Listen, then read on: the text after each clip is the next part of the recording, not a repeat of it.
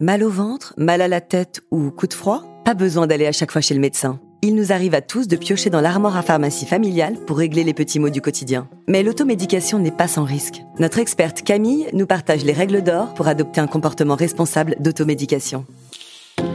Bienvenue dans Ma Santé en Poche, le podcast d'UPSA qui répond à toutes vos questions santé du quotidien. Bonjour Camille. Salut Sandra, comment vas-tu? Beaucoup mieux maintenant. J'avais mal à la tête ce matin, donc j'ai pris un antalgique que j'avais dans mon armoire à pharmacie. Ah, donc comme 7 Français sur 10, tu pratiques l'automédication Oui, il m'arrive aussi régulièrement d'acheter des médicaments en accès direct à la pharmacie, mais seulement pour traiter des symptômes que j'arrive à bien identifier, par exemple si j'ai un peu mal à la tête. Mais quand j'ai un doute, je demande toujours l'avis de mon pharmacien. Je vois que tu as déjà des bons réflexes. Et t'as raison, parce que si l'automédication présente des bénéfices, elle comporte également des risques. Je te propose que nous fassions le point sur l'automédication. Très bonne idée.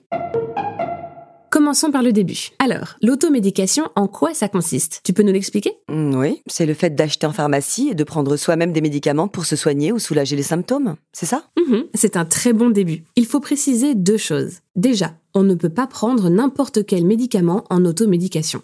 Il existe une liste de médicaments spécifiquement identifiés comme pouvant être achetés et pris sans ordonnance, et qui d'ailleurs ne sont pas remboursés par la sécurité sociale. Ce sont, entre autres, ceux qu'on trouve en libre accès en pharmacie. Ils sont destinés à traiter certains troubles mineurs, comme les maux de tête, la fièvre, certains troubles digestifs, ou même pour prendre en charge le sevrage tabagique. Attends, je t'interromps, mais en libre accès, ça veut dire que c'est sans risque, n'est-ce pas? Eh bien non, justement, car il faut garder en tête qu'un médicament est composé de substances actives qui vont agir sur la maladie ou les symptômes, mais peuvent également provoquer des effets indésirables. Et par ailleurs, un surdosage doit absolument être évité. Donc je précise le deuxième point, il faut toujours demander conseil au pharmacien quand on achète un médicament d'automédication. Mais c'est pas tout. D'ailleurs, il y a en tout sept règles d'or ou sept réflexes à avoir avant et pendant le traitement afin de s'automédiquer de façon responsable. On en fait le tour? Ok, allons-y.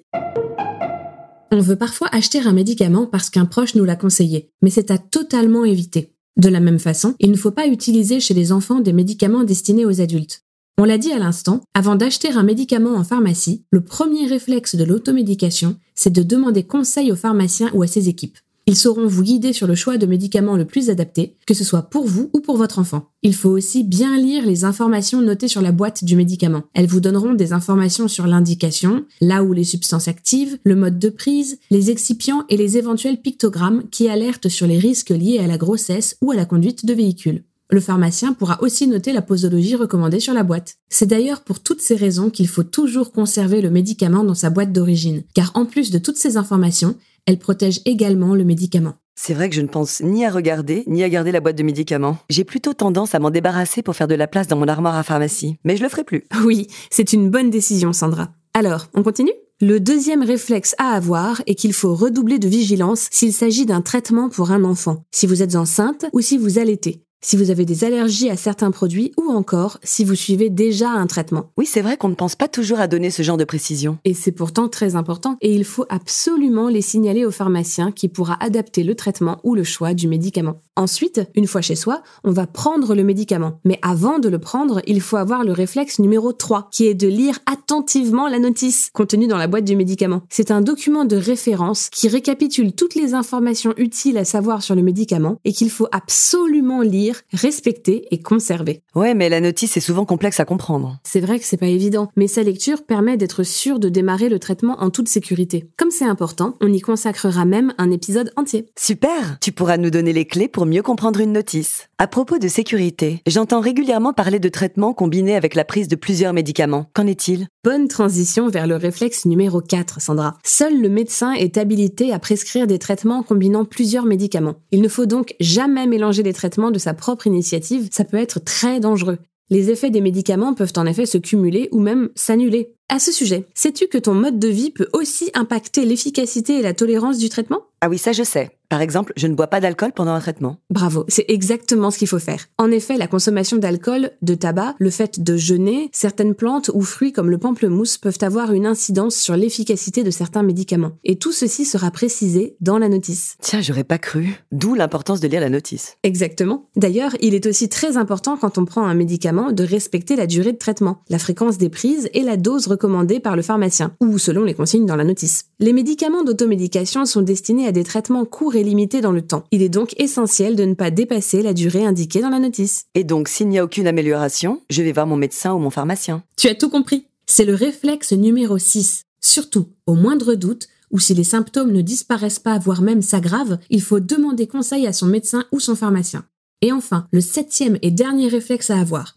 Si vous rencontrez un effet indésirable, qu'il soit mentionné dans la notice ou non, il faut aller rapidement consulter votre médecin ou aller voir votre pharmacien. Vous lui décrirez précisément ce qui se passe, depuis quand et le médicament que vous avez pris. Le mieux est de venir avec le médicament en question dans sa boîte d'origine, je précise Sandra. Ils pourront déclarer le problème aux autorités de santé et ils seront en mesure de vous indiquer la bonne marche à suivre. Oui Camille, c'est noté. Et pour finir, je précise aussi, l'armoire à pharmacie familiale est utile, mais il faut faire attention à ne pas y recourir abusivement. Et il faut contrôler régulièrement les dates d'expiration des médicaments qui y sont stockés. Et en particulier, il ne faut surtout pas réutiliser soi-même un médicament qui a été prescrit par le passé. Bon, sept réflexes à avoir pour bien s'automédiquer, c'est pas si difficile. Alors je récapitule. 1. Avant d'acheter le médicament, on valide son choix avec le pharmacien.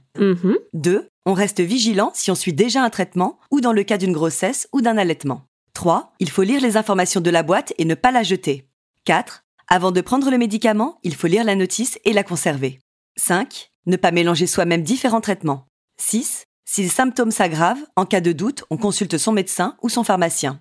Et 7. Si on a un ou des effets secondaires, qu'ils soient mentionnés ou non dans la notice, il faut tout de suite le signaler à un professionnel de santé. Merci Sandra pour ce récapitulatif. Donc je le répète, l'automédication est une bonne chose, mais il est essentiel de bien connaître et d'appliquer toutes ces règles afin d'éviter les accidents. Et merci à toi Camille pour toutes ces explications. À vous qui nous écoutez, si vous voulez aller plus loin et mieux comprendre la notice d'un médicament, vous pouvez écouter notre podcast dédié à la notice. Merci encore de nous avoir écoutés. N'hésitez pas à partager notre podcast et à le noter sur les applications. À bientôt pour de nouveaux conseils dans Ma santé en poche. Ah, UPSA